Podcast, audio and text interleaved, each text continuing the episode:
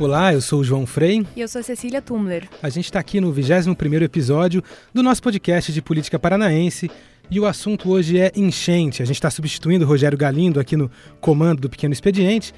Cecília, essa semana que passou aí a gente teve mais um episódio de enchente aqui em Curitiba e você foi para a rua, viu de perto, fez matéria, acompanhou. Faz um apanhado para a gente, explica mais ou menos o que aconteceu nesses últimos dias aí. Então, pessoal, essa última quarta-feira, dia 14 de março, é, foi um, um, momento muito complicado nesse, nessa questão de alagamentos aqui em Curitiba, porque assim, a cidade já tinha tido outros alagamentos recentes, né? O pior foi no sábado, dia 3 de março, mas dessa vez é, vários comerciantes, moradores de vários bairros aqui de Curitiba falaram que foi assim uma situação que ainda não tinham tido é, em anos, porque alagou muita rua mesmo e vários. É, foi um caos no trânsito, vários lugares assim, tava difícil de passar mesmo.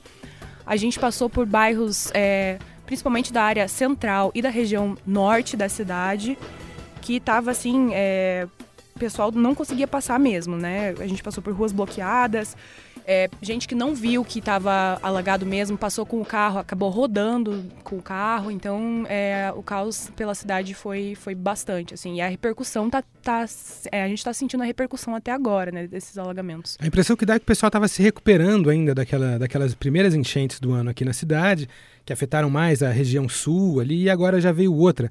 Uma, uma coisa que a gente percebeu pelas matérias que vocês fizeram, só para explicar para vocês, a Cecília é nossa colega aqui do jornal da editoria de Curitiba, então não é da editoria de política, é desse, dessa repórter que vai para a rua, que acompanha, que põe o pé lá para ver exatamente o que aconteceu. Muita gente reclamando, moradores e comerciantes, de que a situação tem sido recorrente, né? de que não é a primeira vez, de que já aconteceu outras vezes, comerciantes que têm até, já montaram barreira na frente, já tem até um, um esquema para quando chove muito, ele já está preparado. Essa, essa é a percepção do pessoal na rua, Cecília? Sim, é exatamente essa percepção, né? É um assunto, é uma, uma coisa que acontece há anos já e, e, e as pessoas já reclamam, falam que já reclamaram para a prefeitura várias, várias vezes, mas dessa, nessa quarta-feira aqui foi uma situação realmente assim. É, uma situação pior, porque eu acho que vai acumulando, né? Como tem essa questão de, de de aumentar o nível dos, dos rios da cidade e tudo mais, as galerias acabam ficando bem cheias e é, tá, a situação estava bem complicada. O que a gente viu, assim, é que eu cheguei aí para a rua também no começo do ano, quando a, a, os alagamentos afetaram mais a região sul, ali na região do entorno do cemitério municipal, cheguei a ver uma pizzaria ali também que também já tinha essa barreira né, para conter a água, para a água não subir no, no, no, comércio ali, atrapalhar o jantar de, de, clientes. E agora, dessa vez, foi assim, mais aqui pela região do centro. A gente, até hoje, a repórter Angeli Marius publicou uma matéria falando especificamente sobre a situação dos comerciantes, né? Ali nas ruas Visconde de Nácar, Saldanha Marinho, Cruz Machado e Fernando Moreira. Vários deles reclamaram bastante sobre, sobre isso, né? Chaveiro, estacionamento, que assim, não, eles não estão conseguindo trabalhar mesmo porque quando chove, é fatal que vai acontecer alguma coisa, sabe? Ali é uma região que acontece sempre, né? A gente viu até algumas fotos dessa vez lá, uh, do lado do tubo, da estação Tubo Visconde de Nácar, uma, uma, enchente quase levando uma mulher, tendo que ser socorrida por outras pessoas que estavam esperando ali no tubo. Quer dizer, umas cenas que a gente não estava acostumado a ver acontecendo no centro de Curitiba, né? As pessoas relatam que têm achado que está pior. Qual, qual, desse, em relação a, a estar pior ou não, qual que é a percepção do pessoal na rua? Então, a percepção é que está pior, e justamente isso que assustou a gente, né? Porque a gente gente estava na rua também viu é, cenas assim. É, parecia que, que, tinha onda na, no alagamento, sabe? Era, era coisa assim que de arrastar as pessoas mesmo. Então passou a se tornar uma situação não só de perda de, de bens materiais, mas uma coisa perigosa mesmo para quem para quem está andando, para quem está mesmo dentro do carro. É, enfim, é uma situação bem calamitosa, né? Até muita gente ficou preocupado com a cidade industrial de Curitiba, né? Que foi uma das regiões mais afetadas ali no, no sábado, dia 3 de março, é, a primeira enchente desse mês. Mas dessa vez acabou que essa região não foi tão afetada assim, né? Mas ainda assim, muitas, muitas campanhas para arrecadar alimentos, para arrecadar mantimentos para essas pessoas ainda estão sendo feitas, né? Porque é, enfim, os danos estão aí, a gente pode, a gente pode ver, né? Acho que na enchente de, do 3 de março teve um, teve um número maior, né, de desabrigados, desalojados. Acho que invadiu muito mais casas, as pessoas acabaram perdendo tudo que tinham em casa, os Isso. móveis, eletrodomésticos.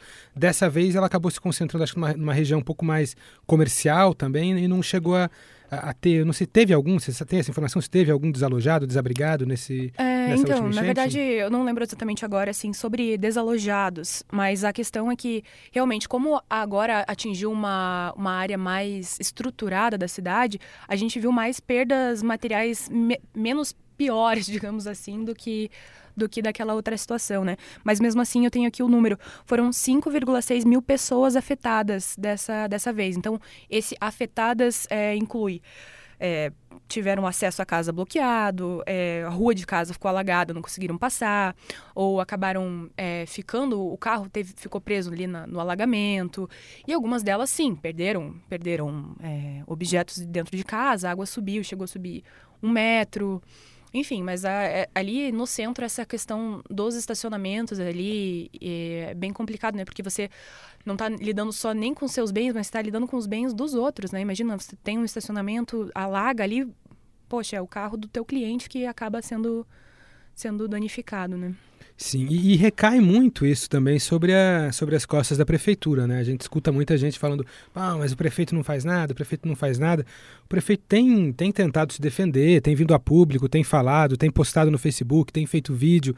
Enfim, é, uma das coisas que a gente notou aqui, puxando agora para o nosso lado da editoria de política, é que o prefeito parece ter comemorado muito cedo. Né? A prefeitura, em novembro do ano passado, fez uma, uma postagem no Facebook, no perfil oficial da prefeitura no Facebook, dizendo pode vir chuva, deixa a chuva vir que a gente está preparado. Enfim, a prefeitura está fazendo investimentos na área de drenagem, conseguiu uh, manter uh, o recebimento de recursos do PAC de drenagem lá com a Caixa Econômica Federal. O prefeito Rafael Greca foi a Brasília no começo do mandato, conseguiu manter esses repasses para a cidade. Então, ele conseguiu fazer essas obras e ficou muito confiante. Então, de novembro do ano passado, fez essa, essa postagem Vem Chuva. Óbvio que é uma, uma, uma propaganda um pouco incauta, né? Assim, você tem que imaginar que é, é, provável que quando chegar março vai vir alguma chuva que pode ser que uh, esse, essa propaganda acabe sendo, acabe sendo pela culatra. Foi o que aconteceu. Foi uma propaganda muito infeliz do prefeito e da prefeitura, de modo geral, não saiu da boca do prefeito, mas você dizer vem chuva e dois meses depois a chuva vem Exatamente. e alaga duas vezes a cidade, uma vez no centro, uma vez, uh, na outra vez mais na, na região sul da cidade, uh, as pessoas reclamam muito. A gente tem percebido aqui no jornal muitas reclamações. Nessas vezes que você foi à rua, as pessoas chegam a cobrar a prefeitura, o que, que você percebeu? Não, eles cobram muito, né? Toda vez é, é uma indignação muito. A gente até pode ver é, nas redes sociais, né? Imagino quem está acompanhando esses casos aí pelas redes sociais consegue ver isso, mas nas ruas as pessoas reclamam bastante. Até teve um caso assim para mim que foi bem marcante, que foi uma linha de ônibus mesmo que estava é, parada ali num alagamento no Alto da 15, divisa com Cristo Rei, na rua Reinaldino, Reinaldino Quadros. É, era um ônibus da, da linha Palotinos que ficou parado ali, com quatro passageiros dentro e o motorista. E eles ficaram parados por mais de uma hora. E assim que eu cheguei perto, eles Mas viram o, que era. Os passageiros não conseguiam sair do eles ônibus. não conseguiam né? sair do ônibus porque o nível da água estava muito alto e a gente via assim. Depois, quando começou a escoar, eu, eu tava ali, né? Começou, quando começou a escoar, parecia é, uma descarga de tão forte que era é, o escoamento da água quando começou a baixar mesmo. Então, realmente é perigoso, sabe? Fora a questão da leptospirose, até o Viver Bem aqui do, da Gazeta do Povo fez matéria explicando sobre os perigos de leptospirose é, em, quando tem enchentes, então não é para ficar entrando na água e tal, enfim, tem todos esses problemas, né? Uma coisa que eu queria falar, que você estava falando ali da questão do prefeito, é que uma, uma das, das defesas da prefeitura é que, ah, que a chuva foi muito forte é, dessa vez, é que é uma chuva que, independente de, da estrutura da cidade... É... A frase do prefeito foi que, na primeira chuva, lá no dia 3, foi que precisava um canal do Panamá para escoar essa É, chuva que caiu em Curitiba, né? E, ah, que ontem foi uma chuva muito forte que vai é, causar alagamento de qualquer jeito, ainda mais na cabeceira do Rio Belém.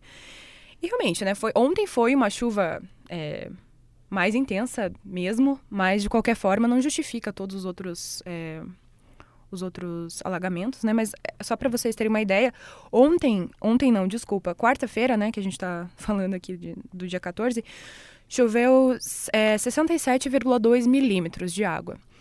É, isso equivale a mais da metade do previsto para o mês inteiro, que é de 122 milímetros de, de água para março inteiro, né? Então que já é um mês chuvoso, né? A gente isso, tá falando já de um é um mês mês bastante chuvoso. chuvoso. uhum.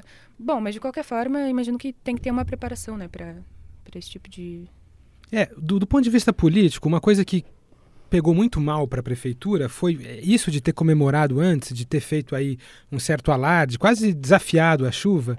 Uh, e outra coisa também foi o, o, tom que o prefeito Rafael Greca vinha tratando as enchentes enquanto candidato e o tom que ele deu, que ele deu agora uh, enquanto prefeito. Eu tenho acompanhado de perto as declarações do prefeito e elas têm sido muito responsáveis. Ele é engenheiro de formação, trabalhou um tempo no IPUC aqui em Curitiba. Então, quando ele fala de, de, enchente, ele fala com propriedade, ele entende do assunto, ele entende a, da, da, dificuldade que é a gente ter uma cidade que tem poucas áreas permeáveis, então a, a cidade é, é, muito urbanizada, você tem eh, onde antes era espaço de rio, já virou, a gente já construiu, enfim, as pessoas acabaram invadindo áreas que antes eram áreas do leito do rio. O prefeito tem esse discurso técnico muito bem feito, mas enquanto ele era candidato, ele optou sempre por um discurso muito mais fácil, de fazer piada, de fazer chacota. Em 2015 teve uma enchente uh, na gestão do Gustavo Frutti, uma enchente feia aqui na cidade. E, enfim, em vez de ele propor ou apontar alguma solução, preferiu compartilhar no Facebook dele uma imagem, uma montagem de uma pessoa surfando no centro da cidade, ao lado de um biarticulado, dizendo: ah, se a prefeitura não recolhe lixo, a cidade vai, vai virar uma capital do surf, enfim, fazendo piada como se fosse algo fácil de ser resolvido. Uhum. Então, do ponto de vista político, é: se em 2015 ele achava que era algo fácil de ser resolvido, por que, que até agora não foi? É, a contradição curiosa disso é que a prefeitura tem investido muito agora na gestão do Greca em macrodrenagem. Realmente, quando ele diz que a prefeitura está tá investindo muito aqui, uh, nesse, nesse orçamento são mais de 134 milhões de reais em 2018 que estão previstos para a obra de macrodrenagem. Isso é bastante. Se a gente comparar com o que foi investido em 2017, é quase três vezes mais. A gente não tem a garantia de que o orçamento desse ano vai ser todo executado, mas se ele for, três, meses, três vezes mais do que o ano passado e quase seis vezes mais do que foi investido em 2016. Então, assim, de fato, a prefeitura está tomando ações para isso. Só que, como o próprio prefeito tem dito agora, é um assunto muito mais complicado do que só fazer uma piada ou só fazer. Então, esses investimentos é, é bem provável que vão ajudar a cidade, mas aí num longo prazo ou num médio prazo, até que termine, porque são obras longas. O que está se fazendo agora na bacia do Rio Pinheirinho e na bacia do Rio Belém é o reperfilamento de rios, são muitos quilômetros, enfim, são obras caras e são obras longas. É, é um tipo de obra meio ingrata para a política, porque você só. É, é, quando dá certo, ninguém percebe, né? Você percebe quando dá errado. Quando, quando, quando alaga, a pessoa fala, ah, não tá, não tá boa essa, é, esse escoamento. Mas quando tá bom, você você não repara, Sim. né? Sempre, tua vida não foi afetada. Não é como um novo viaduto que vai melhorar a cidade, vai fazer alguma coisa assim. Mas de fato ele tem investido muito. Então por isso chega a ser uma, uma posição ingrata essa que ele está, mas ele está tropeçando agora como gestor no tamanho da língua dele enquanto candidato.